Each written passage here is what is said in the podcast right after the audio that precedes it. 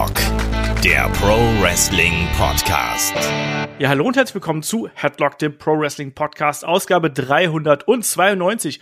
Heute mit dem Rückblick auf WWE WrestleMania Backlash. Mein Name ist Olaf Bleich, ich bin euer Host. Bei mir, der ist der Kai. Wunderschönen guten Tag, Kai. Hallo. Ja, WrestleMania Backlash, du und der Chris, ihr habt ja hier die Preview-Runde übernommen. Der Kollege Herr Flöter und ich, wir haben die Predictions übernommen.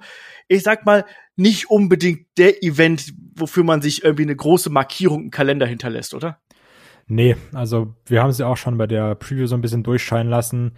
Letztendlich ist es war wie immer so, man hat sich dann gehypt durch die Preview selber, wo man dann sagt, ah, mal gucken, was passiert und dann kann ich bei der Review drüber sprechen. Hab's aber auch schon im Vorgespräch gerade gesagt, wenn ich es jetzt nicht geguckt hätte, hätte ich, glaube ich, auch nicht so wirklich viel verpasst. Also es war alles vollkommen Hallo? okay und da haben auch Sachen Spaß gemacht. aber ich glaube, es reicht, wenn man vielleicht sich ein paar Highlights anguckt und vollumfänglich unsere Review hört. Oder das Zombie-Match muss man natürlich unbedingt gesehen haben, weil das wird in eine ganz große Linie mit dem Yeti, mit dem Shockmaster und noch ganz viel anderen Wrestling-Trash eingehen. Das sa sage ich dir jetzt ganz ehrlich. Also das ist wirklich was, das verteufeln jetzt ganz viele, aber in 10, 15 Jahren sagen wir, weißt du noch die Kacke, die wir damals gesehen haben, das war so witzig und dann machen wir das in On a Pole. Ich bin ja immer noch für das House of Horrors Match für On a Pole. wir haben eine lange Liste für On a Pole, das muss man auch sagen. Es gibt so Äh, viele, Länger als fürs Match of the Week. das, und irgendwann gehen die so fließend ineinander über, weißt du? ja, wirklich. Ja, auf jeden Fall, wir machen heute natürlich den Rückblick, wir treffen heute den Rückblick hier auf äh, WWE WrestleMania Backlash und da natürlich auch das Tippspiel ist jetzt ja angelaufen. Dummerweise zum Zeitpunkt der Aufnahme sind die Ergebnisse noch nicht online. Ich weiß, dass ich nicht überall richtig gelegen habe. Ich glaube, der Kai ist ja hier äh, Tippmaster, oder? Ich glaub, du hast alles richtig getippt. Ich hoffe doch. Also am Ende will ich da rausgehen und mir, mir einen Watchalong aussuchen dürfen. Für dich selbst. genau. Das, das suche ich dann aus und sage ich, hier komm, jetzt, jetzt endlich Capital Punishment ran. oh, das wäre auf jeden Fall was. Naja, wir legen gleich los hier. Ansonsten, wie immer, natürlich der Hinweis, ähm, wenn ihr mehr von uns hören möchtet, dann freuen wir uns natürlich sehr darüber. Nicht nur, wenn ihr uns weiterempfehlt, zum Beispiel bei Twitter oder bei Facebook oder wenn ihr bei YouTube seid, gerne auch mal einen Kommentar dalassen, Frage dalassen oder einen Daumen dalassen, wie man so schön sagt. Das hilft uns tatsächlich auch im YouTube-Algorithmus. Aber ansonsten könnt ihr uns natürlich auch gerne bei Patreon und bei Steady unterstützen und kriegt dann da auch Zugriff nicht nur auf alle kommenden Episoden, sondern vor allem auch aufs Archiv. Und das sind ja wirklich exklusive Inhalte, 400 plus Podcasts. Ähm, aber der hier, der ist free for all, genauso wie das Tippspiel. Das ist auch free for all. Das wollen wir gemeinsam mit euch auf die Beine stellen. Und ich glaube, das letzte Mal, als ich geschaut habe, waren es 200 Leute, die sich fürs Tippspiel angemeldet haben. Äh, ich sag mal, that escalated quickly. Finde ich sehr geil übrigens. Also finde ich richtig, richtig stark. Ich finde es auch super. Na, und auch da äh, nochmal schöne Dank irgendwie an die äh, Organisatoren, die sich darum gekümmert haben. Das ist ja nicht auf unserem Mist gewachsen, sondern das waren äh, liebe Hörer. Und da nochmal ein Dankeschön dafür. So, Ja. dann lass ich auch gleich mal loslegen mit WrestleMania Backlash. Und wir starten natürlich wie immer in der Kickoff-Show. In der Kickoff-Show nicht rasend viel passiert, sehr viele Trailer, wie immer. Ähm, aber was es dann doch gab, es war zum einen das Backstage-Segment mit Dominic Mysterio und den Dirty Dogs. Dominic ist ja dann äh, attackiert worden. Das sollte ja dann auch was sein, was sich dann in die Main Card für das äh, Title-Match zwischen den Dirty Dogs und den Mysterios dann auch mit rüberziehen sollte. Und es gab dann auch ein Match und Kai, es gab eine Open Challenge. Der gute Seamus hat hier ja jemanden aufgerufen, der doch mal absteppen sollte. Genau, aber es war nicht, wie wir sonst kennen, von unserem guten Freund John Cena, Open Challenge um den Titel, sondern er hat gesagt, es ist auch schon eine Ehre, wenn er gegen mich kämpft. So ein Title Shot muss verdient werden. Deswegen gebe ich euch die Chance, euch ein bisschen Respekt zu verdienen, Ansehen zu verdienen, indem ihr gegen mich kämpft. Und ich dachte ja natürlich, ja, okay, komm, Sheamus Open Challenge, jetzt kommt er wieder raus und Beto Carrillo. Also nichts gegen den, aber ey, die Fehde ist mir egal, ne? Und als ich dann den legendären Pistolenschuss gehört habe, also den, den Stone Cold Esken könnte man ja schon quasi sagen, habe ich mich schon gefreut, dass es Ricochet war, weil ich sehe den irgendwie gerne. Das ist ja auch ein Talent, wo wir ganz häufig sagen, da passiert irgendwie nichts mit. Ja, ich glaube, wir sind uns einig, Charakter ist immer noch irgendwie nicht da, aber da könnte man ja vielleicht mal dran arbeiten, wenn man ihn überhaupt mal einsetzen würde. Deswegen war ich ganz froh, ihn hier zu sehen, weil ich finde, der, also mir persönlich macht er immer Spaß. Bin ich auch bei dir. Er wird ja gerade äh, beim Main Event wird er ja immerhin noch eingesetzt, um es mal so Ja. Ja, ich weiß, äh, aber er ist noch, er ist noch irgendwo da, wenn man lang genug sucht. So wollte ich das dann ausdrücken. Und auch hier im Match hat man ja gesehen, dass die beiden haben gut harmoniert. Das war ein flott geführtes, wenn auch nur sieben Minuten langes Match, was wir hier gehabt haben. Und natürlich Ricochet mit seiner Agilität, die er dann ins Spiel gebracht hat, inklusive äh, Springboard 450, den wir gehabt haben und ganz viele andere spektakuläre Luftaktionen und High-Risk-Manöver. Also, also für das, was es sein sollte, nämlich so ein Appetizer eigentlich äh, für die Maincard, hat das für mich ganz gut äh, funktioniert. Und ich mochte es auch mal, dass Seamus am Ende mit diesem ja eingesprungenen Kniestoß auch mal gewinnen konnte, weil das ist ja sonst eher so ein so ein Signature-Move, wo ich mich immer gefragt habe, der sieht eigentlich fast geiler aus als der Bro-Kick. Das habe ich mir auch gedacht. Also, weil die, generell diese ganzen Knee-Strikes von dem, die sehen unfassbar fies aus, finde Ja. ich. Und auch hier, ich dachte dann, ja, okay, der Brokick geht daneben, dann so ein bisschen hin und her konnte, dann kam mir das Knie und ich dachte dann, so wie du es gesagt hast, typischer Signature-Move, alles klar, Two-Count, Nearfall und das war dann wirklich der Three-Count und hab mir gedacht, eigentlich könnte man damit auch weitermachen. Also ich verstehe, der Brokey sieht irgendwie insofern krasser aus, weil es dieser lang eingesprungene Big Boot ist, Ja. aber ich finde, das Knie sieht viel, viel brutaler aus. Ich glaube, das macht tatsächlich einen Unterschied, ob du in der Halle bist oder im Fernsehen. Ich glaube, in der Halle ist der Bro-Kick sozusagen als große Aktion für den Abschluss wirkt die viel besser und das Publikum poppt lauter. Und wenn du wieder am Fernseher bist und du bist näher dran, ich glaube, da ist dann so Kniestoß, gerade dann auch noch mit dem Klatschen irgendwo mit dabei. Ich glaube, das wirkt da besser. Und die Dynamik war da auf jeden Fall da. Also ich bin da bei dir. Ich kann mit beiden Aktionen gut als Finisher leben, aber ich glaube, das hat tatsächlich was mit der Präsentation zu tun. Also zumindest jetzt so von meinem Blick aus. Ähm, Apropos ähm, hier der, der, der Kniestoß und das Klatschen. Was wird eigentlich aus dem Ding, wo es vor zwei Wochen hieß, es ist, es ist verboten, sich jetzt wieder aufs Bein zu schlagen bei Moves? Haben sie das wieder äh, irgendwie an, in, in Ablage P gelegt oder? Ich glaube ja. Es, es ist so, wie wenn ich dir sage, kann ich nicht so viel fluchen und beim nächsten Podcast höre ich dann äh, Piep und Piep und Piep und Piep. So ungefähr. Ja, und nächster Podcast ist wieder Thema Logan Paul. Ja, genau das. genau so. ist- Ich glaube wirklich, dass es so ist, weil äh, mir ist es auch bei Dolph Ziggler ist es mir zum Beispiel auch aufgefallen. Ähm, Ja, der ist ja König da drin, ne? Ja, ja, eben. Und ich glaube, der kriegt das auch nicht raus. Das ist in seiner DNA und das kriegt er nicht mehr weg.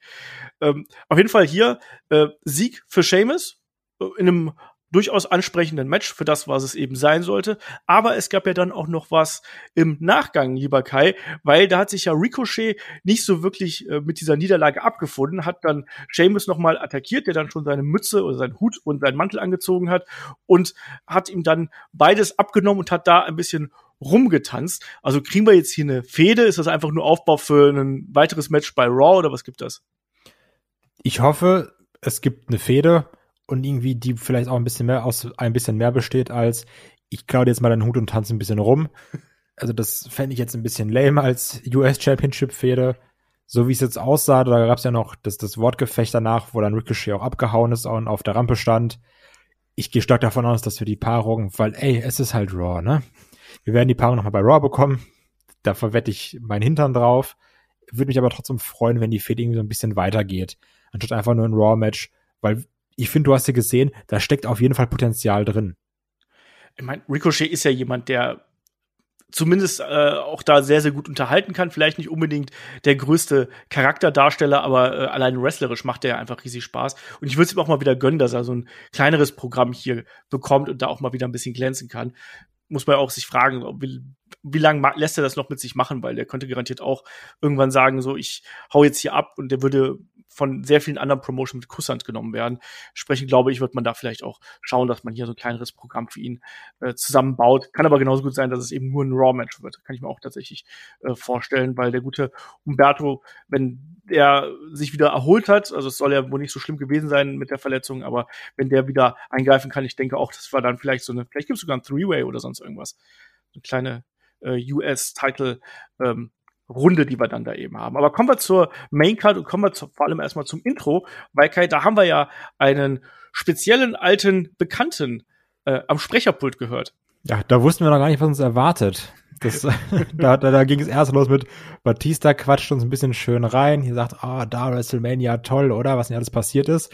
Und dann immer wieder gab es schon Batista-Ausschnitte, aber nicht aus seiner Catcher-Zeit, sondern Batista in Army of the Dead. Ja. Und es wird immer so reingeschnitten, so dieses, hallo, hier bin ich, Werbung. Das, das fand ich schon ganz witzig. Aber das war ja erst der Anfang. Trotz, also, also wie, also für das Intro an sich habe ich mir gedacht, okay, eigentlich ganz cool. Batista spricht, geile WrestleMania-Aufnahmen. Klar, die Werbung nimmst du mit, ey, es ist halt noch Batista und ja, Geld, ne, lieben wir ja alle, Werbegeld, super. Also Army of the Dead meldet euch gerne, ich würde mich auch für ein Match bereitstellen. ich würde mich auch von so einem Zombie essen lassen. Aber wenn es nur das gewesen wäre, wäre es okay. Nur, das war ja die große Army of the Dead Werbeshow heute. so ein bisschen, ja. Vor allem natürlich das Lumberjack-Match, da werden wir gleich noch drauf zu sprechen kommen. Äh, ansonsten übrigens bei Army of the Dead natürlich auch Matthias Schweighöfer übrigens dabei. Also, wer hätte gedacht, dass wir bei einem WWE-Event mal Werbung für einen Film mit Matthias Schweighöfer bekommen, auch wenn er nicht in der Hauptrolle gewesen ist. Also, wer hätte generell mal gedacht, dass es einen Film gibt, in dem Matthias Schweighöfer und Batista beide zusammen vorkommen? ich sag's ganz ehrlich, ich äh, fiebere ein bisschen dem 21. Mai entgegen. Da läuft nämlich der Film auf Netflix. Äh, da habe ich ein bisschen Bock drauf. Ich habe ja eine Fable für schlechte Zombie-Filme. Der soll gar nicht so katastrophal schlecht sein. Ich bin deswegen ein bisschen gespannt drauf. Das ist gut, dass du es sagst, weil ich, das würde ich nämlich fragen, weil also manchmal kickt bei mir Werbung ja ganz, ganz krass rein und ich habe jetzt auch ein bisschen Bock, den Film zu gucken. Und meine, meine Frage ist, ist der so auf Ernst gemacht oder schon auch trashig witzig? Äh, ich glaube schon, dass der auch auf trashig witzig gemacht ist, wenn du da den Zombie-Tiger und allen anderen Blödsinnskram äh, siehst. Äh, das ist schon recht überdreht für das, was es äh, sein möchte. Aber ich habe jetzt auch noch nicht groß die Recherchekeule geschwungen für so einen Film, muss ich dazu sagen. Ich habe nur von Kollegen gehört, die den anscheinend schon sehen konnten, die gesagt haben, ja, ist gar nicht so katastrophal, wie man vielleicht meinen könnte, weil so die CGI-Effekte sehen zum Teil schon richtig, richtig daneben aus. Naja, lass uns nicht zu sehr über äh, Army of the Dead reden, das werden wir gleich noch machen. Kommen wir hier zum In-Ring-Geschehen. Der Opening Contest war das Match um die Raw Women's Championship. Rhea Ripley, Charlotte Flair und Asuka. Und hier war ja die Rollenverteilung ja eigentlich schon klar. Ich habe es ja auch schon in den Predictions gesagt. Also Asuka ist hauptsächlich hier im Match, um den Pin zu fressen. Rhea Ripley darf verteidigen und Charlotte bekommt hier ihre, ihren Showcase. Und ging es dir auch so, dass eigentlich die gesamte Matchstruktur gefühlt sich um Charlotte gerankt hat? Jo, also Charlotte ja erstmal auch im Cruella de Vil Gedächtnislook, ne? Sehr schön übrigens auch, hat mir auch gut ja. gefallen. Schöne Grüße an Mella an der Stelle, die wird gefallen. Das, das fand ich dann irgendwie schon ganz in Ordnung.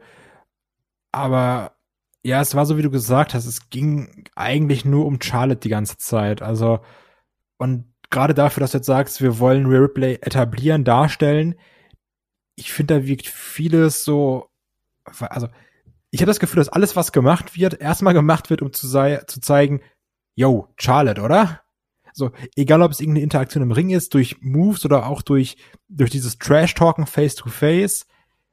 Ich irgendwie, ich hatte ganz, ganz starke Probleme mit diesem Match, da auch so ein, also es hatte zwar, nennen, nennen wir es einen roten Faden, aber ich hatte ganz große Probleme, in so einen gewissen Fluss zu kommen. Mhm. Weil da waren immer wie irgendwelche Aktionen oder sowas, aber also ich habe mir dann so rausgeschrieben, zum Beispiel, den Moonsault fand ich irgendwie geil, dieser ähm, Doppelpin la Roman Reigns nach dieser Doppel-Natural Selection, das mochte ich irgendwie, aber wirklich Spaß hatte ich eher, also so richtig, richtig Spaß hatte ich erst mit den letzten drei Minuten, wo es in diese Finisher-Kontersequenz reinging.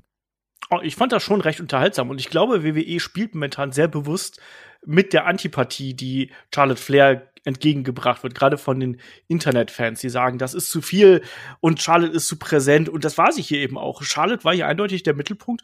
Und natürlich war es dann aber auch so, dass Rhea Ripley dann am Ende eigentlich die klügere gewesen ist und die den besseren Moment abgepasst hat äh, zum Schluss, nämlich als dann ja Charlotte draußen gewesen ist, äh, eine Asuka noch abgefertigt hat, ein Big Boot, aber dann eben runtergefallen ist und sie dann dieses kurze Zeitfenster nutzen konnte, um eben den Riptide anzusetzen und dann eins, zwei, drei vorbei.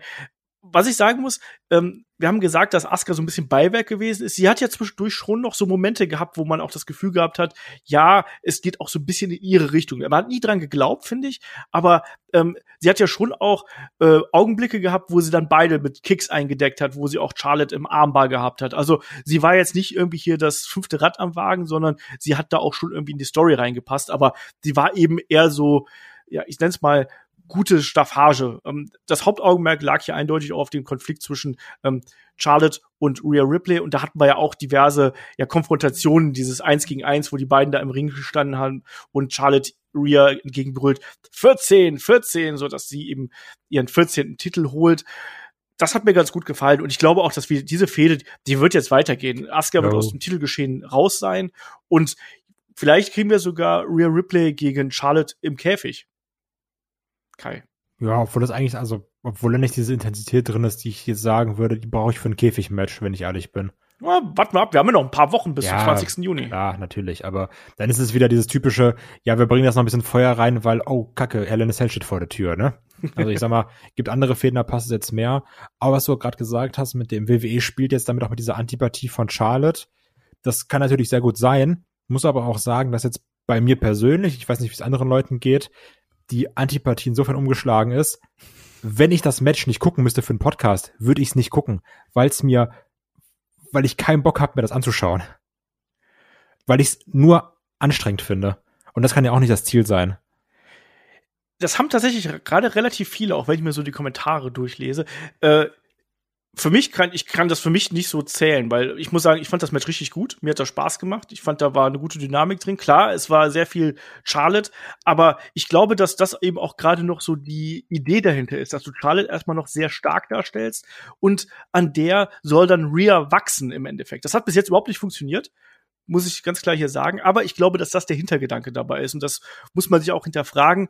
Was, warum macht man sowas, wie es dann eben dargestellt wird? Und äh, ich glaube einfach, daran wird eine Real Replay nicht wachsen. Ich glaube wirklich, es wird darauf hinauslaufen, dass Charlotte einfach wieder Champion wird. Das, das ist meine halt ganz, ganz starke Befürchtung. Das wäre dann halt eben blöd. ich versuche nur so ein bisschen mir zu ergründen, was hier die Idee dahinter sein könnte. Du hast auch viel glaub, zu lange gesagt, in der Jinder Mahal steckt ein Sinn. das stimmt. Das stimmt. Aber ich glaube, dass man in Rhea ja wirklich viel sieht und. Ich äh, hoffe. Äh, das, da gehe ich ganz stark von aus. Also, ähm, wie sie auch schon gepusht worden ist, dass äh, die ist halt nun mal ein super Talent. Und da werden wir dann einfach sehen, ähm, wo der Weg dann hinführt. Und ich, ich kann mir halt nicht vorstellen, klar, dass der Titel vielleicht auch mal jetzt hier zu Charlotte wechseln wird, das halte ich durchaus für möglich, aber am Ende der Fehde sollte Rhea als äh, Siegerin dastehen und sollte ihren Moment bekommen. Das ist das Wichtige. Dass dann Charlotte auch zwischendurch wahrscheinlich noch mal den Titel holt und dass es dann vielleicht auch hin und her geht. Wahrscheinlich, wahrscheinlich irgendwie.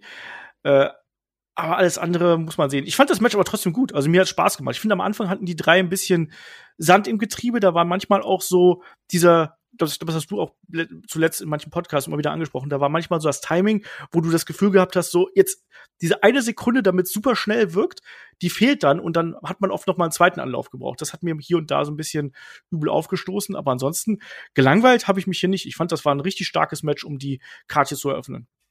Also ich, ich hatte sehr viel Spaß mit dem Ende, weil er auch sehr schön gekontert wurde. Auch der Konter von Asuka, die erst in Riptide gegangen, genommen werden sollte, dann so durchge, also nicht wahnsinnig geworden ist, sondern so durchgedreht ist durch die Bewegung und dann hinter Ripley gelandet ist. Das mochte ich dann ganz gerne. Da war schön hin und her, da war irgendwie Konter drin, das mochte ich. Und auch hier wieder meine Lieblingssequenz, Rope Break im Triple Threat Match, finde ich immer geil. Auch wieder hier drin gehabt. Yo, wie immer.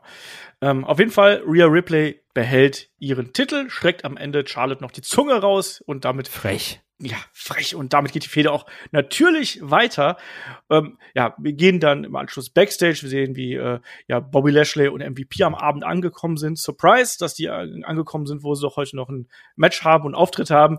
Ähm, wir sehen noch äh, Backstage auch The Miz und Morrison, wo es dann darum geht, dass The Moss, äh, The Moss, auch schön, ähm, dass äh, Morrison jetzt erstmal auf die Suche nach den Lumberjacks äh, gehen wird.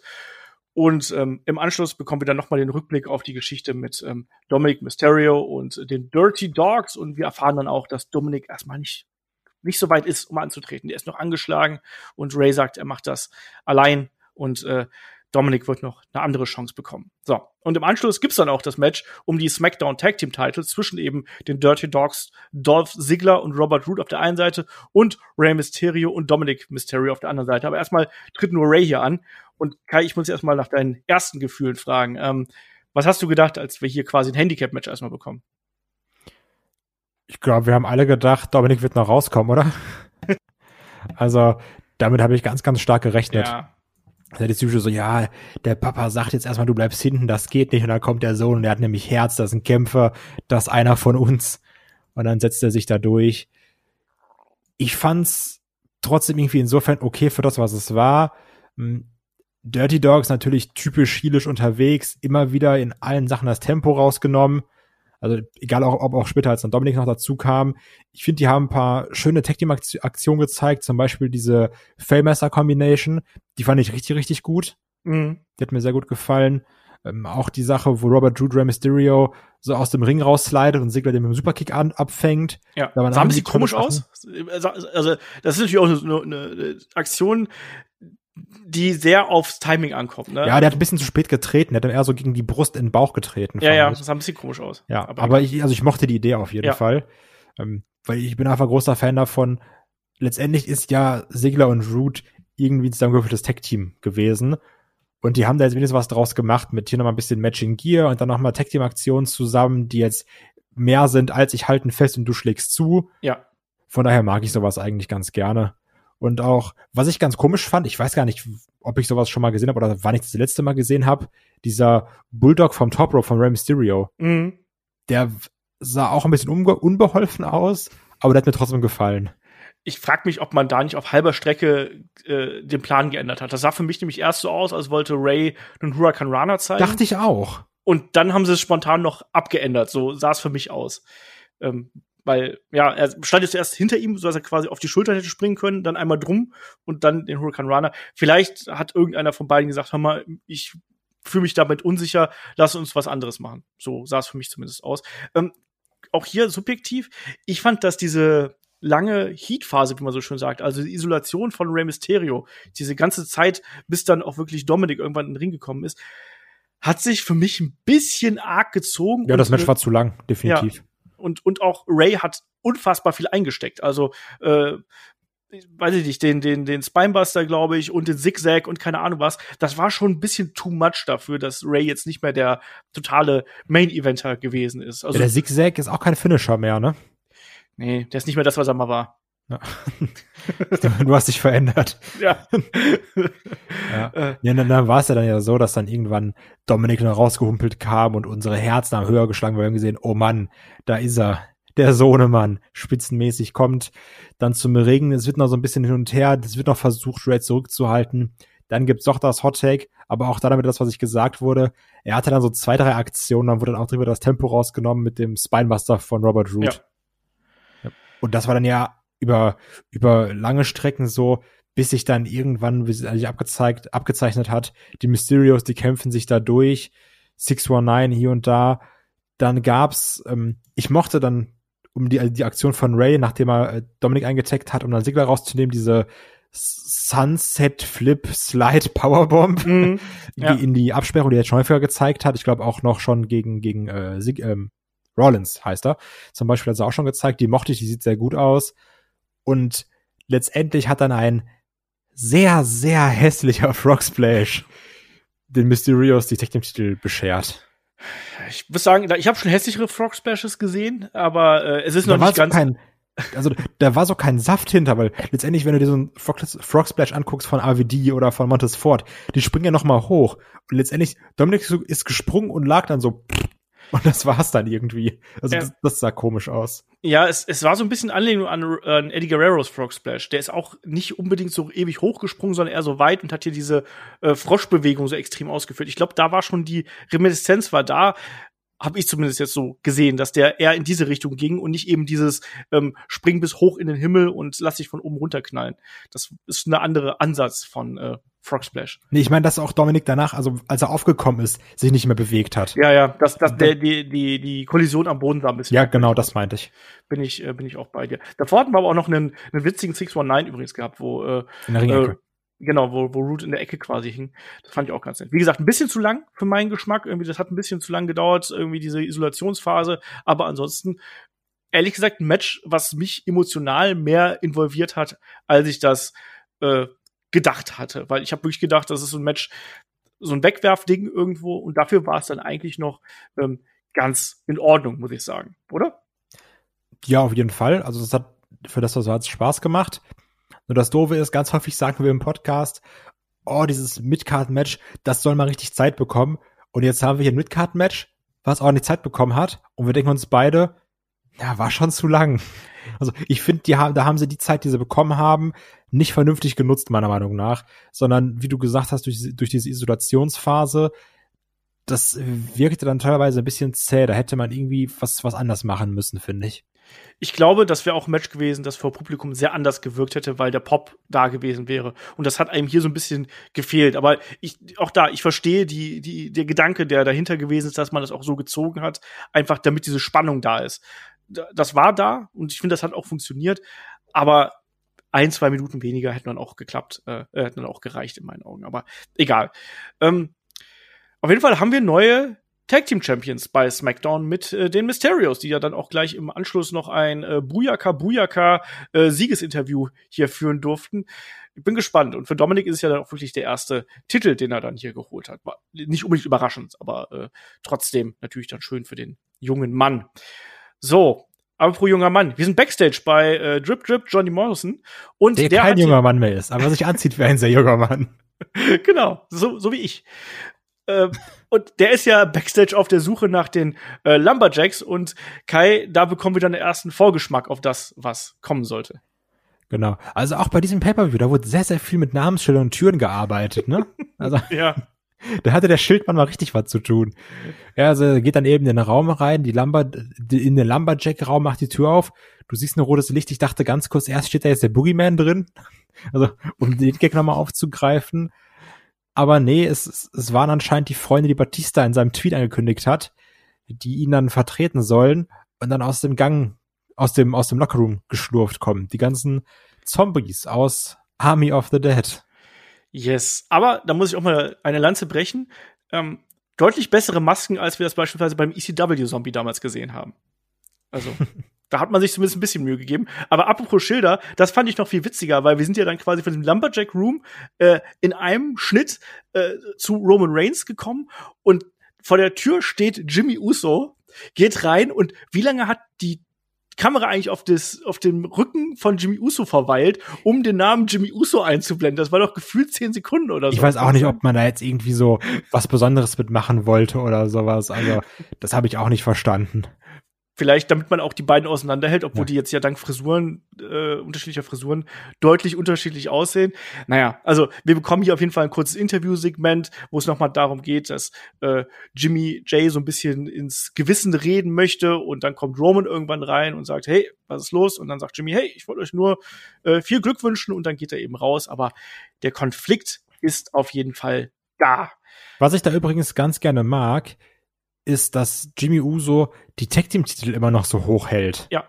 Das also, gefühlt ist das der einzige Mensch da in, in dem gesamten Gebäude, außer jetzt noch vielleicht Dominic und Ray, denen diese, dem diese Titel wichtig sind. Weil er sagt immer, ja, hier, du kannst ja mit Roman Reigns abhängen, so Universal Champion. Okay, schön und gut. Aber wir können auch Tag Team Champion werden. Und das mag ich irgendwie, weil das den Titeln so eine gewisse On-Screen-Wertigkeit verleiht. Was ja zu, zu häufig manchmal nach mit Füßen getreten wird. Das ist richtig, ja. Ähm, und es ist ja auch schön, dass das dann quasi auch so ein Thema im Mainstream, äh, im Main-Event-Programm hier einfach ist irgendwo. Ja. Äh, das ist ganz in Ordnung. Naja, und auf jeden Fall, dann geht's weiter. Wir sehen Morrison und Miss. Morrison teilt Miss mit, dass die Lumberjacks tatsächlich äh, Zombies sind. Miss nimmt ihn nicht so ganz ernst und dann äh, gehen die beiden weg und dann sehen wir auch auf jeden Fall, wie die Zombies schon da sind. Jo, Kai. Und jetzt kommt hier das Army of the Dead Match, das Lumberjack Match zwischen Damien Priest und The Miz. John Morrison macht sich ja äh, anfangs erstmal wieder ein bisschen aus dem Staub, weil ja, kurz nachdem die beiden äh, Akteure hier, Priest und The Miz, ihren Entrance gemacht haben, kommen ja dann die ganzen Zombies raus und äh, scharen sich um den Ring. Zum Glück sind Zombies dumm und können nicht in den Ring klettern und halten sich an die Wrestling-Regeln. Ja, Lumberjacks, ne? sind ja kann ich als Wrestler angestellt. Ja. das ist ein Ding mit der Versicherung. Es ist so ein absurdes Ding, ne? Ich weiß auch gar nicht genau, wie wir das bewerten sollen. Ähm, also, bevor wir zum Match kommen, ich muss erst mal sagen, ich mag immer noch den Entrance von Damian Priest. Ich mag das mit dem Bogenschießen. Das hat er ja später auch noch mal marketingtechnisch verwendet, indem er dann anscheinend seinen letzten Army of the Dead Köcher aus dem äh, Pfeil aus dem Köcher gezogen hat. Das, ich mag diesen Entrance. Halloween Havoc so ein bisschen hatten wir jetzt auch noch mal irgendwie aufgegriffen. Ja, also letztendlich, ich sag, wie es ist. Wir haben das schon vorher ein bisschen darüber gesprochen. Ich hatte mit diesem Match bedeutend mehr Spaß, als ich zulassen wollte. Weil ich fand's witzig, weil du hast es auch schon erwähnt, da hat jeder seine Rolle fantastisch gespielt. Das war irgendwie witzig, egal ob es jetzt irgendwie The Miss war, der Schiss hatte, John Morrison, der dann noch von den Zombies gefressen wurde. Das, Diese- das war Quatsch. Das, natürlich war das Quatsch. Die Interaktion von Damien Priest mit diesem großen Zombie, dem er erst einen Schlag gibt und nach diesem Schlag merkt, ah, ich muss mehr machen und dann so halb, ah, na gut, von mir aus und halb genervt guckt. Das fand ich auch sehr witzig, wo es danach diesen Kick gab. Aber ich glaube, wir sind uns einig, das große Problem ist einfach, dass du hier ein Match, ein Spot auf der Card, ein, eine Fehde komplett als Werbefläche verkauft hast. Und Ja. das ist, glaube ich, unter gewissen Aspekten nicht wirklich cool deinen Fans gegenüber. Ja, das sehe ich eben auch so. Ich glaube, dass es ein großer Fehler ist, wenn du dein Produkt so extrem verkaufst, wie WWE das hier gemacht hat. Ähm, man kann viele Werbestunts machen und ich finde es auch vollkommen okay, das habe ich auch im Vorgespräch quasi schon gesagt, wenn du das mit R-Truth und Drew Gulak oder sonst irgendjemand machst, die keine Rolle spielen, vollkommen okay, lass die so einen Quatsch machen. Aber jetzt hier so ein, wirklich eine aufgebaute Fehde, die auch schon ein Match bei WrestleMania gehabt hat, äh, dann noch mal hier in die nächste Werbeshow irgendwie dazu verwandeln, das ist wirklich problematisch. Und das ist doch jetzt auch keine Fortsetzung für die Fehde, es ist auch keine, äh, kein Ende für die Fehde. Und es ist einfach schwierig, sein Produkt so zu verkaufen.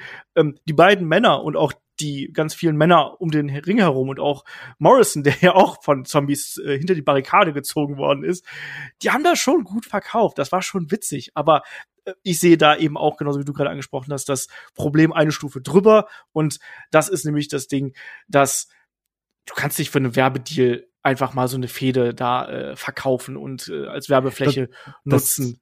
Das ist es nämlich. Also ich sag mal, wenn jetzt zum Beispiel, also wenn jetzt irgendwie 2K auf uns zukommt und sagt, hier, neues WWE kommt raus, macht doch mal einen Podcast zur Historie der Spiele, ne? Dann wird das ja irgendwie passen.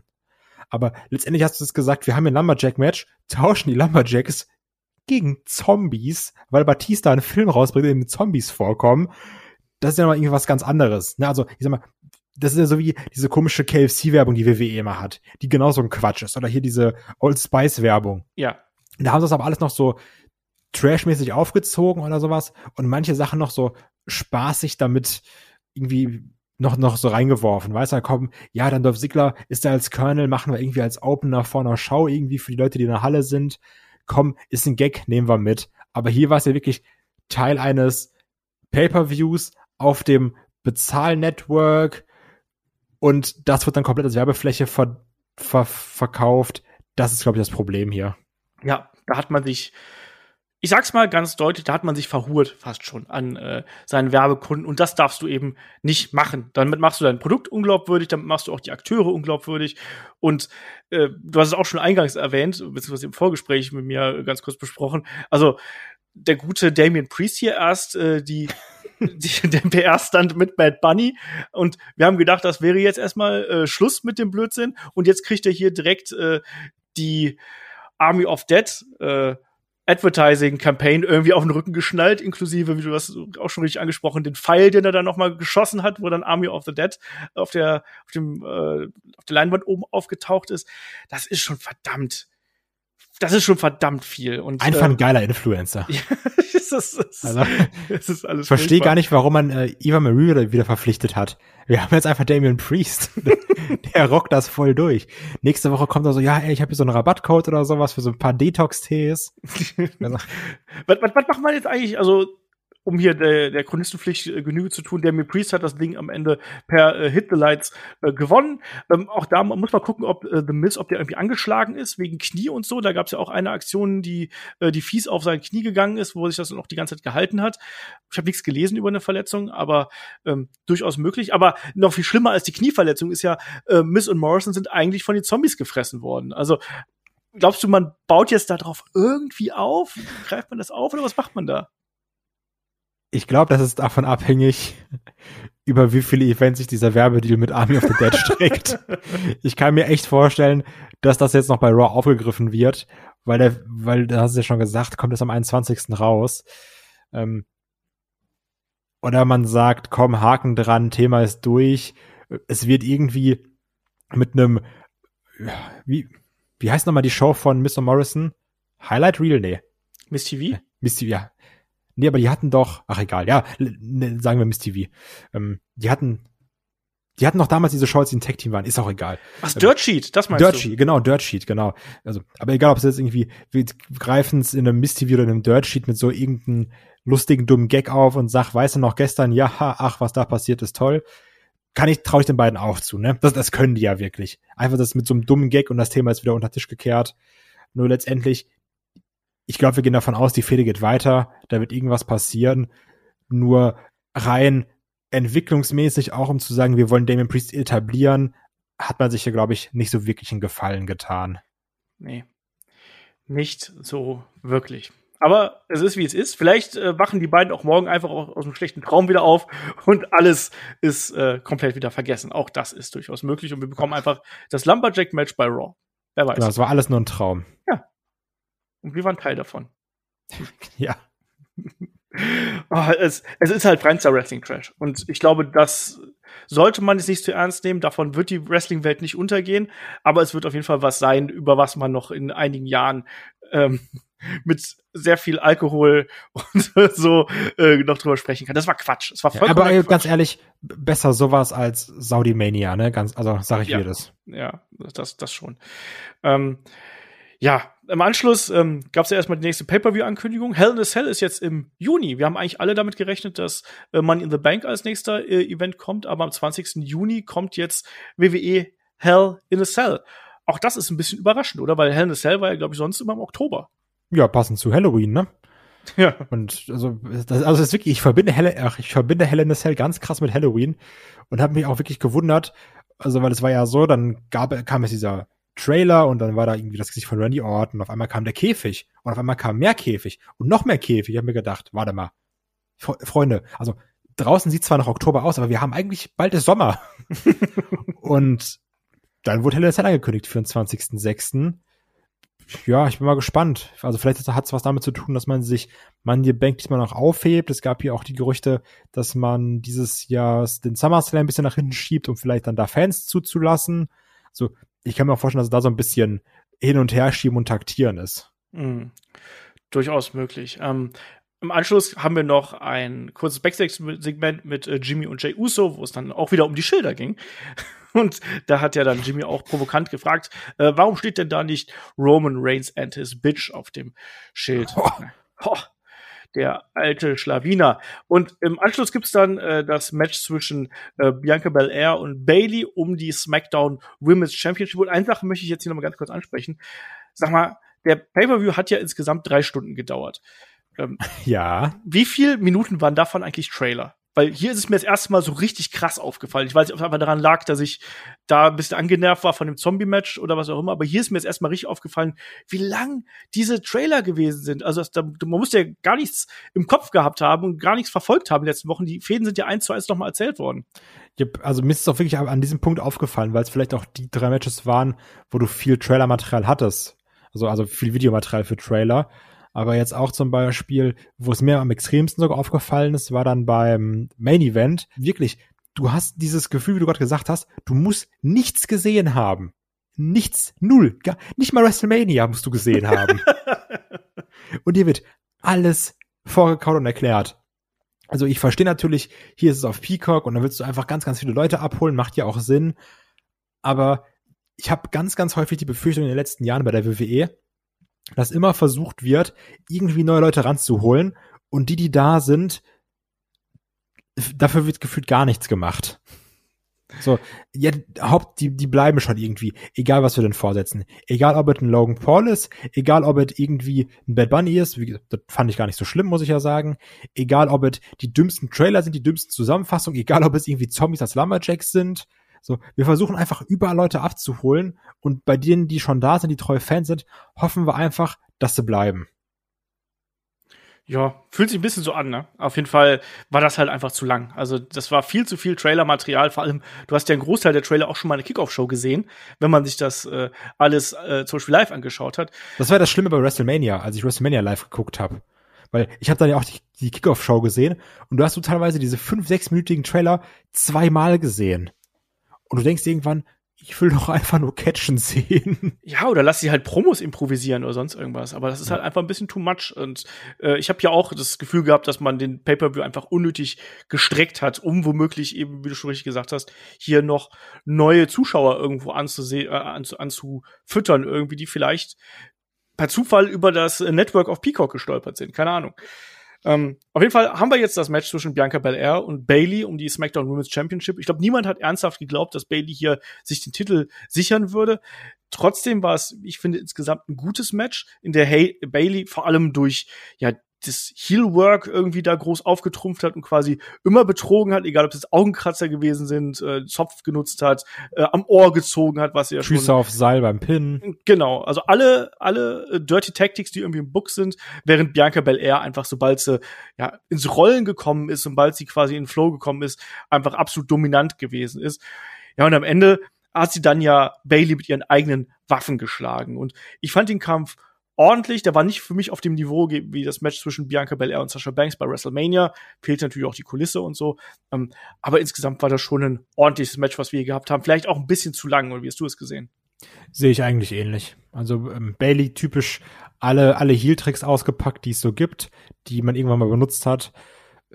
Bianca natürlich wieder irgendwie als, als Face dargestellt, obwohl ich damit auch manchmal so ein bisschen mein Problem habe, irgendwie, weiß ich, also ich finde, die wirkt nicht natürlich, natürlich sympathisch.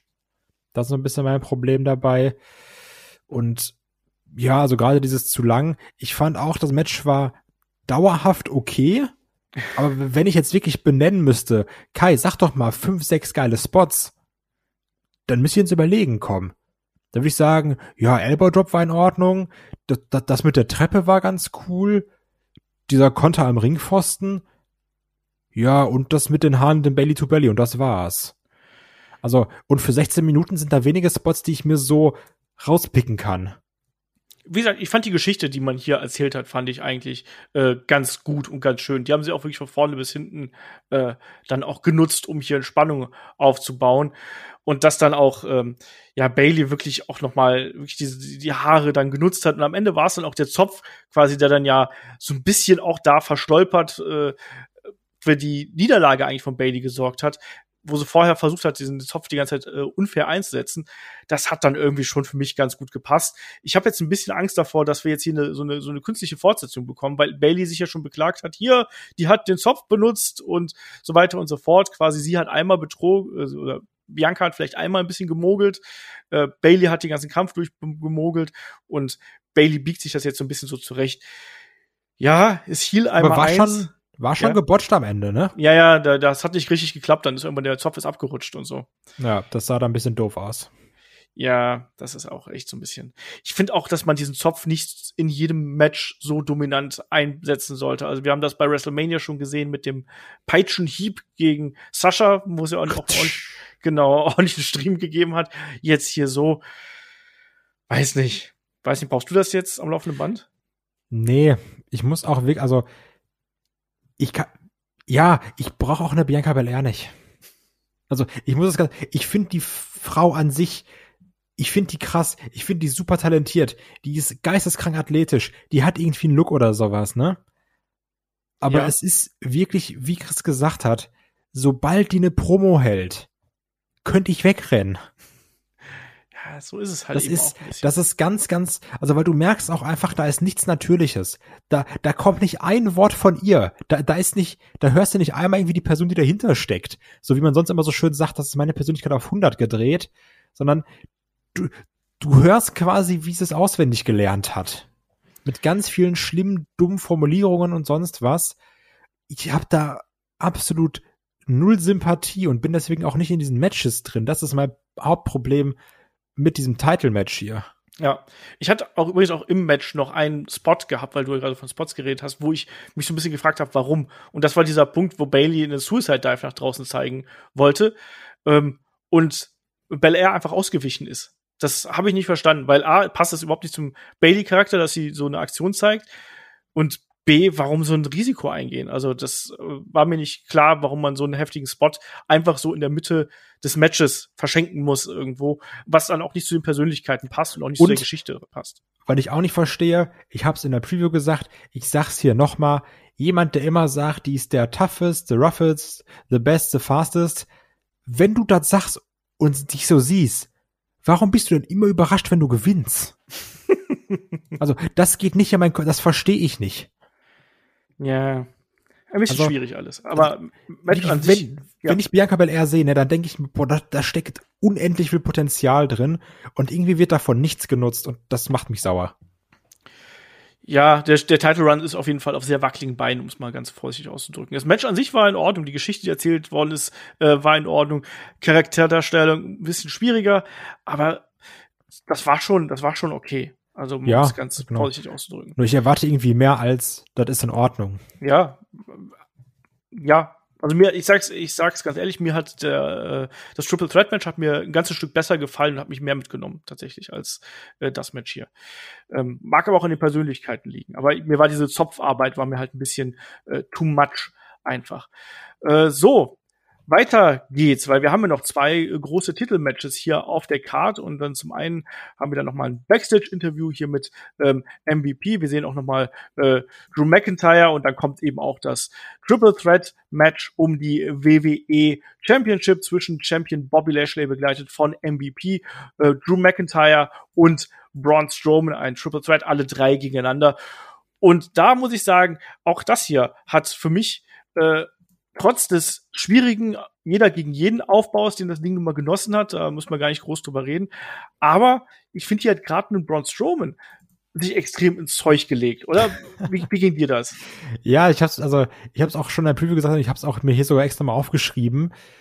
Wir sind uns alle einig, der Title Run von Braun Strowman letztes Jahr, der war katastrophal langweilig. Das war absolut gar nichts. Aber es zeigt halt auch hier wieder dieser Braun Strowman hier, der so ein bisschen verfolgt, der einfach nur Leute umrennen und zerstören kann. Ich hab da wirklich meinen Spaß mit. So auch wie das Match anfängt und er einfach in, in McIntyre reinrennt und sowas alles. Also diese Bedrohlichkeit, die er hier mitbringt, irgendwie, ich mag diesen, diese, diese Art Braun Strowman. Ich sehe den echt gerne.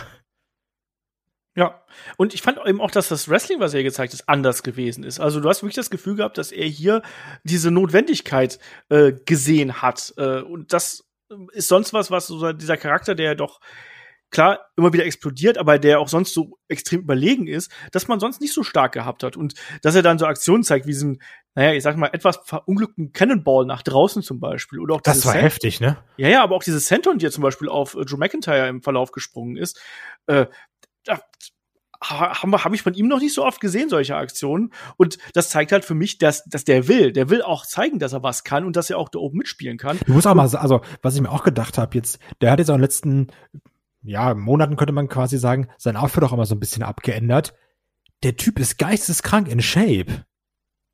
Also, wenn du, der hat ja auch nochmal richtig abgespeckt auch. Also der, der, der ist ja, der, der wurde ja immer definierter so das Jahr über. Also, der reißt sich, glaube ich, schon den Arsch auf. Ja, das auf jeden Fall. Also jetzt Ähm, egal, ob es jetzt irgendwie move-technisch ist, sich zu verbessern oder irgendwie an seinem Körper zu arbeiten. Also so von dem, was man jetzt so sieht, so als wirklich nur als Fernsehzuschauer, merkt man, da, da ist ein, auf jeden Fall ein richtiger Drive hinter, sich irgendwie in irgendwelchen Aspekten zu verbessern. Ja. Und da habe ich einfach krassen Respekt vor. ja. Also auch wenn der Charakter ein bisschen eindimensional und lame ist, aber ja, der Einsatz hier war auf jeden Fall da und das passt auch, finde ich, ganz gut zu dem gesamten Match. Also man hat ja Anfang so ein bisschen damit gespielt, dass Drew und äh, Lashley hier zusammenarbeiten gegen Braun Strowman. Dann gab's ja so ein so ein Brawl, den wir dann äh, gesehen haben, die Rampe hoch. Es gab auch vorher auch noch den Einsatz der Treppe, den wir hier gehabt haben. Aber wir haben vor allem auch wieder gesehen, wie Lashley erstmal gegen diese, diesen LED-Vorhang da ge geschlagen worden ist. Und dann ist er ja einmal durch diese LED-Boards durchgegangen und da gab es wieder ein bisschen Feuerwerk. Ähm, was sagst du dazu, dass man ihn hier kurzzeitig so aus dem Match genommen hat und dann Drew und ähm, Braun erstmal hat arbeiten lassen? Ja, als gemeiner Wrestling-Fan hat man sich natürlich dann schon gedacht, alles klar, der ist jetzt raus, dann irgendwann nehmen die beiden sich gegenseitig irgendwie, äh, se- setzen die sich out of order, dann kommt Lashley rein und holt den Sieg. Und Ja. letztendlich kam es ja auch so. Das fand ich dann ein bisschen doof, weil es insofern vorhersehbar war. Weil ich muss auch sagen, ich mochte gerade, als alle drei aktiv waren, immer diese, diese plötzlichen Aktionen, die es gab. Zum Beispiel dann draußen, was du gerade angesprochen hast mit der Treppe, war es dann so, Lashley schmeißt erst McIntyre in den Ringpfosten, feiert sich kurz und du siehst schon im Hintergrund, wie Braun mit der Treppe angerannt kommt. Das mochte ich eigentlich. Das hattest du ja gerade draußen sehr häufig, dass jeder jederzeit irgendwas einstecken musste. Und auf einmal Braun Strowman haut Lashley mit der Treppe und auf einmal kommt dann wieder ähm, McIntyre angerannt und springt den Claymore in, in Strowman rein. Das mochte ich dann. Das hattest du natürlich am Ende dann nicht mehr. Aber trotzdem finde ich, dass Drew McIntyre und Strowman hier schon auch irgendwie eine geile Chemie hatten. Also sei es jetzt irgendwelche Konter, wo, wo es dann dieses angerannt an wo dann ja. Braun den Zug macht, den Schuh macht ja. und äh, McIntyre kontert, um es einfach so ganz schlau auszudrücken. ähm, oder dann, wo McIntyre ihn anspringt, Braun den abfängt, ja. was auch heftig ist, weil ich glaube, das ist nicht so einfach, Drew McIntyre so zu fangen. Dann die Powerbomb durch den Tisch zeigt. Also ich fand das irgendwie, also alle drei haben wir gut zusammengearbeitet und auch diese Phase, wo dann Drew und Strowman alleine waren, ich hatte dauerhaft Spaß mit diesem Match. Also da gab's wenig, wo ich gesagt habe, oh, das ist mir jetzt aber langweilig. Da war irgendwie immer auf eine Art und Weise Vollgas. Ja, so riechst mir eben auch. Also ich, mich hat das extrem auch an diese Lashley Triple Threats Four Ways erinnert, die wir äh, Lashley äh, Lesnar Triple Threats und Four Way äh, mhm, erinnert, ja, die wir ja. da in der Vergangenheit gesehen haben. Ähm, und verschiedene Konstellationen. Und wie gesagt, da war, da ist immer hat es irgendwo geknallt, immer ist irgendjemand durch die Gegend geworfen worden. Und ähm, das dann am Ende war es ja dann wirklich dieses plötzliche Finish, was wir dann gehabt haben, wo es den Claymore gab. Ähm, Lashley ist wieder da, äh, wirft McIntyre raus. Es gibt noch den Spear gegen Strowman und dann ist es die Titelverteidigung. Und dann im Anschluss bekommen wir vor allem auch noch den Stare-Down zwischen Lashley und ähm, McIntyre. Ja, das sieht ganz klar danach aus, als ob wir dann Hell in a Cell bekommen würden, oder? Was denkst du? Ja, also das passt ja auch. Ja. Also, wo, wo du gerade hingegen meintest, ja, das könnte ja in Käfig gehen oder sowas, wo ich gesagt habe, ja, weiß ich nicht. Hier, das geht jetzt ja wirklich schon ein bisschen, ne? Wo du sagen kannst, okay, die können jetzt auch noch mal gerade in einem Käfigmatch auf ein neues Level kommen. Die hatten ihre Eins gegen Eins, die haben sich da schon gegenüber gestanden. Dann hatten sie auch jetzt hier Triple Threat Match. Und das an den Käfig zu packen, noch mal eine neue Art von Gewalt auch auszupacken, ich glaube, das passt da sehr, sehr gut rein. Das finde ich vollkommen in Ordnung. Übrigens, wie krass war einfach, dass Drew McIntyre einen Michinoko Driver gegen Braun Strowman gezeigt hat. Was ich auch noch heftig fand. Das stimmt, das stimmt. Also das mochte ich schon. Also ich hatte mir hiermit wirklich, um es mal vielleicht so zu sagen, ich liebe ja auch Aussagen zu treffen, die mich vielleicht unbeliebt machen. Das Match war definitiv mein Match of the Night. Ich hatte hiermit am meisten Spaß. Lassen wir einfach mal so stehen ähm, und ja. kommen damit zum Main Event. Ja, genau. was ich noch, was, was mir noch einfällt. Ich glaube aber trotzdem oder eher eine Frage, vielleicht auch eine Sache für Rock Cross SmackDown. Aber um es schon mal anzusprechen, ich kann mir trotzdem vorstellen, egal ob jetzt noch ein Käfigmatch kommt zwischen McIntyre und Lashley, die sollten beim SummerSlam Lashley gegen Lesnar stellen. Meiner Meinung nach. Wenn der Herr Lesnar Platz hat und Zeit hat in seinem Terminkalender? Ja, dann komm, komm, die, die eine Nacht, du kannst mal was, was schieben ein bisschen.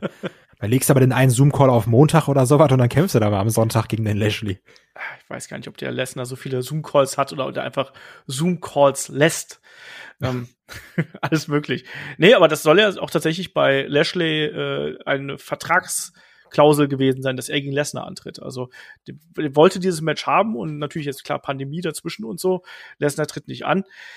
Mal gucken, ob wir das bekommen. Und ich, ich finde aber auch, das ist irgendwie so eine natürliche Ansetzung, die wir schon äh, sehen wollten, seitdem Lashley irgendwie vor vielen, vielen Jahren bei WWE aufgeschlagen ist. Die wollen wir haben und ich hoffe, die kriegen wir auch noch in irgendeiner Form. Ich hoffe, dass auch äh, Lesnar dann entsprechend in Form ist und Bock hat. Das kommt auch noch dazu. Ja. Ähm, und damit kommen wir zum Main Event und der Main Event ist das Match um die WWE Universal Championship zwischen Champion Roman Reigns, begleitet von Paul Heyman, ohne Jay Uso, den hat er ja draußen gelassen. Und er trifft auf Cesaro. Und ja, das ist natürlich schon so ein emotionales Match. Ne? Also für mich als jemand, der äh, Cesaro noch hier ganz, ganz, als ganz kleinen äh, Claudio Castagnoli irgendwo gesehen hat, ist das schon dann wieder cool, ihn da jetzt in so einem großen Titelmatch zu sehen. Aber ich habe nicht dran geglaubt, dass er hier den Titel gewinnt und so ist es ja im Endeffekt auch gekommen. Aber die Geschichte war hier schon so gestrickt, dass er gut aussieht, aber auch, dass Roman Reigns gut aussieht. Weil Kai, das war ja mal eine Titelverteidigung hier vom guten Roman, vom Tribal Chief. Tribal gerade und so. äh, die ohne jeglichen Eingriff und ohne Hilfe ausgekommen ist. Ja, sie war, hat auch über weite Strecken stark dominiert. Also Cesaro war ja hier so ein bisschen der Kämpfer, der sich irgendwie immer wieder zurück ins Match gekämpft hat oder auch gegen den eigenen Körper angekämpft hat. Ähm, jetzt gerade zum Beispiel der Arm, der über weite Strecken von Roman bearbeitet wurde, wo dann Cesaro sich immer wieder auf die Zähne beißt und dann nochmal versucht und nochmal versucht. Ähm, das macht sich schon. Aber um direkt das Streitthema zu öffnen, ich gehe hier direkt in die Vollen. Ich fand das Match über weite Strecken leider sehr langweilig. Und, um es noch größer zu machen, ich fand, das war bis jetzt seit dem Comeback das schwächste Roman Reigns Match. Ich überlege gerade. Weiß ich nicht. Weiß ich nicht. Ähm, äh, da ist vielleicht auch noch ein Kevin Owens Match dazwischen. Aber ich, ich fand das Match sehr gut, weil es eben die äh, Stärken und Geschichten beider Charaktere ganz gut in Vordergrund gesetzt hat. Plus eben die Athletik und die Härte auch da gewesen. Selbst in Kleinigkeiten war die da. Nur so ein Punkt, der mir zum Beispiel gleich zu Beginn aufgefallen ist, wo Reigns Cesaro im Side Headlock hat und Cesaro Reigns nur los wird, indem er ihn wirklich mit beiden Händen dann zum Whip in die Seile schiebt. Nicht nur mit einer Hand, wie man es oft sieht, sondern wirklich mit beiden, um zu demonstrieren, wie viel Kraft er dafür aufbringen muss und wie stark der alte Tribal Chief hier ist. Ähm, ich finde, das hat man sehr gut gemacht. Auch diese Armverletzung, die geht ja dann auch mal zurück auf die ganze Geschichte, die Cesaro irgendwo gehabt hat, die sich dann durchgezogen hat. Cesaro, der sich davon wie auch im Verlauf seiner Karriere nicht unter buttern lässt und nicht unter runterziehen lässt, sondern immer wieder dann auch noch mal den Fighting Spirit raufbeschworen hat. Und wo man dann aber auch gesehen hat, dass manche Aktionen nicht so funktionieren. Ähm, egal, ob es jetzt dieser, dieser Pop-up Uppercut zum Beispiel ist oder dann auch die normalen Uppercuts, wo es dann eben wehgetan hat, weil er dann am, und am Ende dann eben auch nicht mehr aus dem ähm, aus der Guillotine aus raus konnte, weil der Arm eben bearbeitet worden ist. Ich finde, das war ein gut erzähltes und äh, ähm, gut strukturiertes Match. Klar, es ist mit einer halben Stunde nicht unbedingt innerhalb der Aufmerksamkeitsspanne eines äh, Kais, das weiß ich. Ich bin ja schon froh, dass du überhaupt weißt, wer am Ende gewonnen hat, eigentlich. Hör, was? Hab ich zugehört. Nein, aber ich, ich muss sagen, ich hatte hier wirklich viel Spaß am Match. Ich fand das richtig gut. Ähm, ich, es war auch in meinen Augen nicht so stark wie das ähm, Match zum Beispiel gegen Daniel Bryan, was wir gehabt haben, auch nicht so stark wie der WrestleMania Main Event. Aber es war trotzdem ein ähm, sehr guter Abschluss für diesen Event und auch ein sehr gutes Match, das die beiden uns hier geliefert haben. Also, so. ich, ich sagte ja auch nicht, dass, dass ich die Story nicht mag. Ich fand das ja auch alles äh, sinnig und auch gerade dann wie der nochmal versucht wurde, sich aus der Submission zu kämpfen oder sowas und dass er sogar auch beim ersten Mal aus der Guillotine rausgekommen ist. Ja. Was bisher auch sehr, sehr selten war. Ich weiß gar nicht, ob es überhaupt schon passiert ist, deswegen will ich mich nicht festlegen. Ähm, also, das, das mochte ich ja auch alles. Trotzdem, um jetzt in Hyperbeln zu sprechen, kannst du das Ganze auch erzählen, ohne jemandem 15 Minuten im Side-Headlock zu halten. Aber das ist doch Storyaufbau und das ja, ist doch ach, nee, das ist auch, ach Quatsch. Das ja, doch nicht, du, du übertreibst doch selber. Nix. Also, nee, also, aber das, das war, also, da waren wirklich Sachen, die hättest du streichen können und die Story hätte genauso gut funktioniert. Kannst du mir nicht erzählen.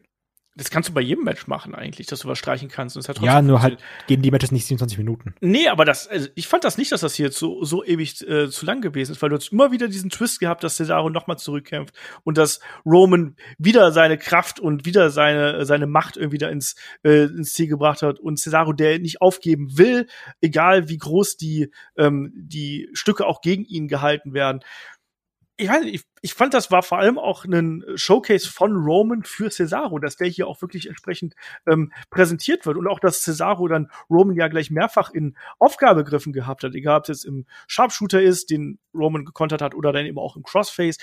All das, das gehört ja alles dazu, um das aufzubauen. Klar ist 27 Minuten lang, weiß ich, aber das hat sich für mich nicht so lang angefühlt, sage ich dir ganz ehrlich. Ja, doch, für mich halt schon. Also, ich glaube, das ist einfach eine ganz subjektive Sache. Ne? Entweder man, man mag es oder man mag es nicht. Also, es gibt auch genauso vielleicht Matches, die waren auch schon mal technischer, die gingen länger und da war ich dann unterhalten. Ne? Also, es ist einfach, je nachdem. Also, es hat mich einfach in, in, in diesem Match hier nicht abgeholt.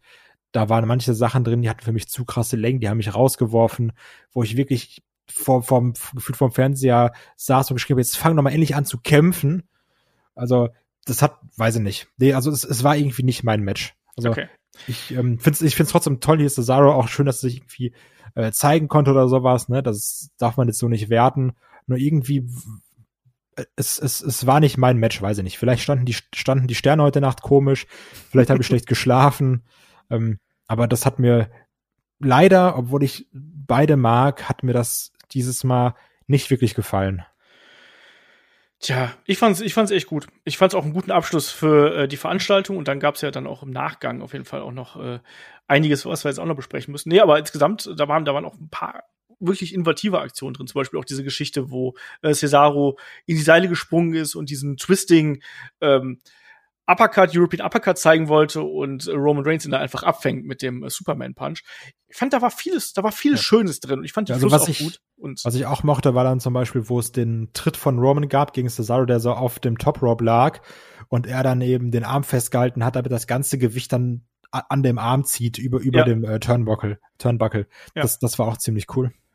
Ja, deswegen, das meine ich ja. Hier waren viele kleine Geschichten und Momente waren hier drin, die man mögen konnte und an dem man Spaß haben konnte. Und ich habe das sehr genossen, muss ich ganz klar sagen. Ich habe das, das ist auch jetzt ganz subjektiv, ich habe zu Cesaro nicht ganz so eine enge emotionale Bindung wie zu Daniel Bryan. Und ich glaube, deswegen ist auch für mich das Match, steht dem noch ein bisschen nach irgendwo. Ja, weil man halt nie diesen, diesen berühmten, ja, aber was wäre, wenn er jetzt doch gewinnt, Moment ja. hatte. Den, den hatte ich in diesem Match leider nicht einmal. Ja, ja, irgendwie, ähm, also bei mir hat auch so ein bisschen was für dieses, für diese ganz, ganz hohe Stufe der Euphorie und des Dabeiseins hat ein bisschen was gefehlt, aber ich fand es trotzdem ein richtig starkes Match und richtig ähm, guten Main Event hier von dem äh, Event ähm, und würde auch sagen, dass das mein Match of the Night gewesen ist. Aber ich mochte auch, ich mochte auch den äh, Triple Threat Fight der Männer und ich mochte auch den Opener zum Beispiel. Ähm, aber jetzt zum zu dem, was dann danach kommt. Da kam ja dann Jay Uso raus, hat erstmal hier den äh, Tribal Chief noch gekrönt mit einem was waren das eigentlich für Gerätschaften an dieser Kette? Sind das Korallen? Sind das Chilis? Was ist das? Das haben wir uns, glaube ich, schon häufiger gefragt. Okay. Ich, ich weiß es nicht. Es sehen aus wie harte Chilis. Ja, also, sie sehen aus wie harte Chilis. Das habe ich mir nämlich auch gedacht. Und auf jeden Fall lässt dann ähm, Roman hier äh, Jay Uso auf äh, Cesaro los, der bearbeitet den dann auch, sollen, äh, es gibt einen Superkick und jede Menge Schläge und dann soll es noch den äh, Splash geben, aber dann gibt es die Musik von Seth Rollins und Seth Rollins kommt hier raus. Es gibt einen kurzen Stare-Down zwischen Rollins und Reigns und dann die Attacke gegen Cesaro. Ja, Reigns freut das, äh, amüsiert sich und Rollins bearbeitet dann sehr schlimm den ohnehin schon verletzten Arm von Cesaro, klemmt ihn unter anderem dann im späteren Verlauf auch in einen Stuhl ein und dreht den ganz eklig und schlägt ihn dann gegen den Ringpfosten. So, Kai, was sagst du jetzt zum Abschluss? Dein äh, alter Favorit und der alter äh, hier Kupferschläger, der Herr also, Rollins, ist auch wieder dabei. Ich war ja erstmal enttäuscht, weil ich mir dann gedacht habe, so, ja, jetzt gibt mir ja nicht die Fehde Rollins gegen Roman, die ich mir auch so ein bisschen in der Preview gewünscht habe. Als, als eine Art Übergangsfehde. Ähm, kriegen wir jetzt hier anscheinend noch nicht. Ich will sie trotzdem immer noch sehen, weil ich ich finde immer noch, da steckt sehr viel Potenzial drin, weil die beiden haben sich jetzt ja seit den letzten One-on-One aufeinandertreffen dann doch noch mal arg verändert. Aber so wie es aussieht, kriegen wir hier Rollins gegen Cesaro weiterhin. Und meiner Meinung nach, das könnte auch ein Match sein, wo man eine Stipulation dran klatschen könnte, oder? Ja. Also da ist auch so ein gewisses Feuer drin. Normales One-on-One zwischen den beiden hatten wir jetzt. Also es muss jetzt nicht der Käfig sein, dafür ist es zu klein. Ja. Aber irgendwie so ein bisschen, um da immer da so eine gewisse Härte reinzubringen, könnte man den beiden schon in der, in, nach dem alten Motto, mit Waffen wird alles besser, könnte man den beiden da irgendwas zur Verfügung stellen, finde ich. Ja, mit dem Stuhl und so, ja, ähm, durchaus möglich. Also es ist eben die Frage, wie das jetzt hier äh, weitergeht, auch mit äh, Roman, Jimmy und Jay. Das köchelt ja auch vor sich hin. Ich sehe es erstmal so, dass wir Seth gegen Roman noch nicht bekommen. Ich glaube, das, das nee. hebt man sich noch ein bisschen auf. Da, da teasern sie so ein bisschen.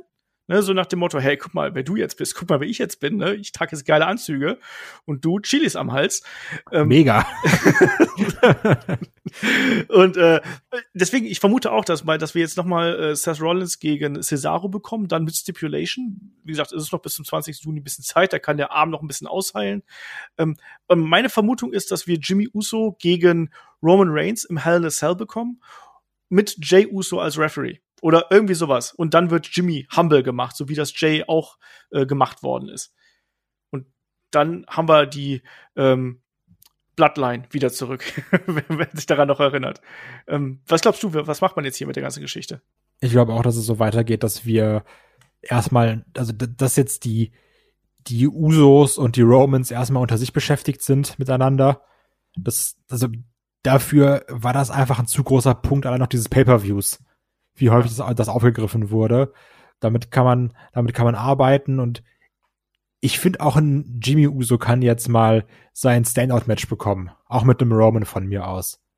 Das, das passt schon. Und dann auch gerade ein Jay Uso, der dann sowieso wieder wie so ein geprügelter Hund daneben steht und dann doch noch mal irgendwie Gewissensbisse bekommt.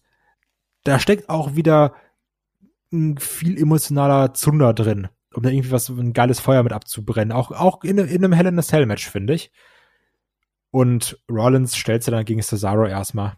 Ja. Noch weiterhin. Und das, das sind zwei starke Programme, finde ich, für SmackDown. Ja. Das sehe ich ganz ähnlich. Und äh, Cesaro gegen Seth Rollins, das ist jetzt auch natürlich noch mal befeuert worden durch diesen Angriff und ähm, durch die Verletzung. Ich vermute mal, dass die jetzt auch die Verletzung natürlich von äh, Cesaro da verkaufen werden. Also das sind so die beiden Geschichten, die ich mir da auf jeden Fall für die nächsten Wochen bis Hell in a Cell vorstellen kann. Und dann vielleicht Richtung SummerSlam Seth gegen Roman auch durchaus möglich. Werden wir sehen. Ähm, ja, damit sind wir am Ende von WrestleMania, äh, das klingt so merkwürdig, von WrestleMania Backlash angekommen. Ich kann mich noch unbedingt an den Namen gewöhnen. Ähm, wie hast du jetzt hier den äh, Event gesehen und äh, wie viele Bananen gibt's? Ah, ja, es ist, es ist ja schon, wie ich am Anfang gesagt habe. Es war für mich ein vollkommen okayes Event. Der hat mir jetzt nichts wehgetan. Da waren es aber wenig Sachen, wo ich irgendwie jubelnd vorm Fernseher stand. Das war über weite Strecken alles okay. Ähm, das Main Event, da hatte ich weniger Spaß mit, aus persönlichen Gründen irgendwie, weil es mir nicht so gefallen hat. Das Triple Threat Match der Männer, das fand ich wirklich stark. Das war jetzt natürlich kein wrestlerischer Leckerbissen, sondern das waren drei riesige Männer, die sich die Bomben um die Ohren gekloppt haben. Das braucht man aber auch mal.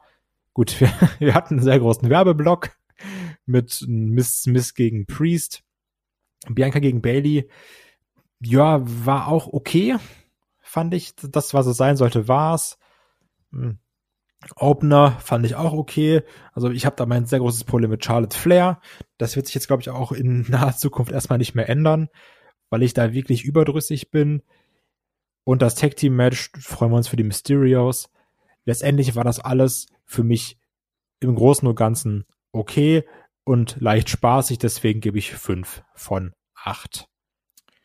Bin ich bei dir. Ich würde auch eine 5 von 8 geben. Ich fand, das war insgesamt eine überraschend runde und gute Show. Und ja, es waren Zombies dabei, das war Quatsch. Aber auch das hat mich irgendwie auf eine merkwürdige Art und Weise unterhalten, weil es mein Trash-Herz äh, so angesprochen hat. ist halt einfach so. Ich mag Zombie-Filme und ich mag auch richtig schlechte Zombie-Filme und äh, das hier war einfach Quatsch. Und klar äh, blutet da irgendwie so mein, mein Wrestling-Fan-Herz, dass man hier ein ganzes Match und eine Fehde und einen ehemaligen Champion einfach so quasi verkauft und von Karren spannt. Muss nicht sein. Aber trotzdem fand ich es irgendwie dann recht unterhaltsam. Und die anderen Matches, die wir hier auf der Karte gehabt haben, die waren alle, ich sag mal, im Bereich von okay bis sehr gut sogar. Und da jetzt irgendwie die große Kritik zu finden, äh, ist auf jeden Fall da. Ne? Man kann auf jeden Fall Kritik hier suchen und man findet da auch einiges noch dran. Aber insgesamt für so eine B-Show und für echt schlecht aufgebaute B-Show, die wir hier bekommen haben, war das schon absolut in Ordnung. Und das war eine gute Veranstaltung. Deswegen gebe ich eine 5 von 8 und sage, äh, wrestlerisch war das wieder äh, eine gute Sache, die wir hier gesehen haben und passt irgendwie auch zu den letzten Veranstaltungen, die wir gehabt haben. Ähm, das schwache Aufbau und dann ein solider Pay-per-View. Wenig dabei, wo ich jetzt so komplett außer Hose springe, sage ich mal. Also klar, äh, Main Event war stark und der äh, gerade Triple Threat der Männer war stark, aber auch alles andere war war, war okay. Und deswegen fünf von acht bei mir. So, und damit äh, sind wir dann auch durch. Kai, es sei denn, du möchtest noch was sagen an der Stelle? Ich bin jetzt übrigens mittlerweile an diesem, an diesem Punkt angekommen, ähm, weil man bekommt es ja auch mit, also hier und da werden mal wieder Fans zugelassen. Kennst du das, wenn du so, bei so einer ganz langen Autofahrt bist und du weißt, okay, jetzt noch 50 Kilometer und die ziehen sich bis zum geht nicht mehr? Ja. So geht's mir dann mit dem Thunderdome. Also ich bin jetzt halt wirklich an diesem Punkt, ich will das nicht mehr. Ich will endlich wieder Fans haben. Ich will wieder irgendwie Reaktion haben. Ich will wieder echte Emotionen, echte Gefühle, ne, 90 Minuten Hardcore. Ähm, nee, das, da muss wieder was passieren. Ich bin jetzt gerade wirklich, dass ich mir denke, ah, vielleicht noch so zwei, drei Pay-Per-Views und dann sind Fans schon wieder da und bei jedem Event, was dann am Thunderdome ist, denke ich mir, oh ja, da muss ich jetzt noch durch.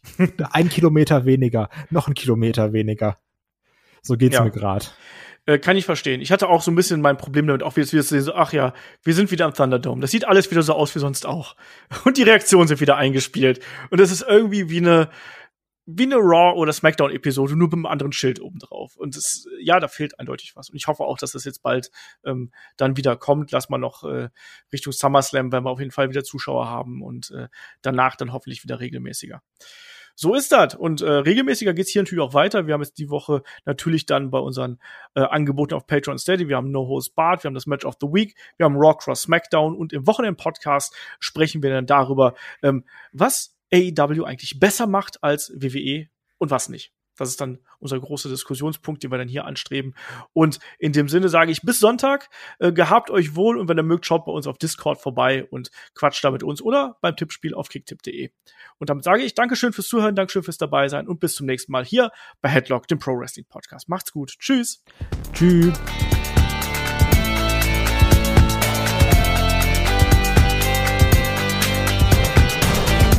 Headlock, der Pro Wrestling Podcast.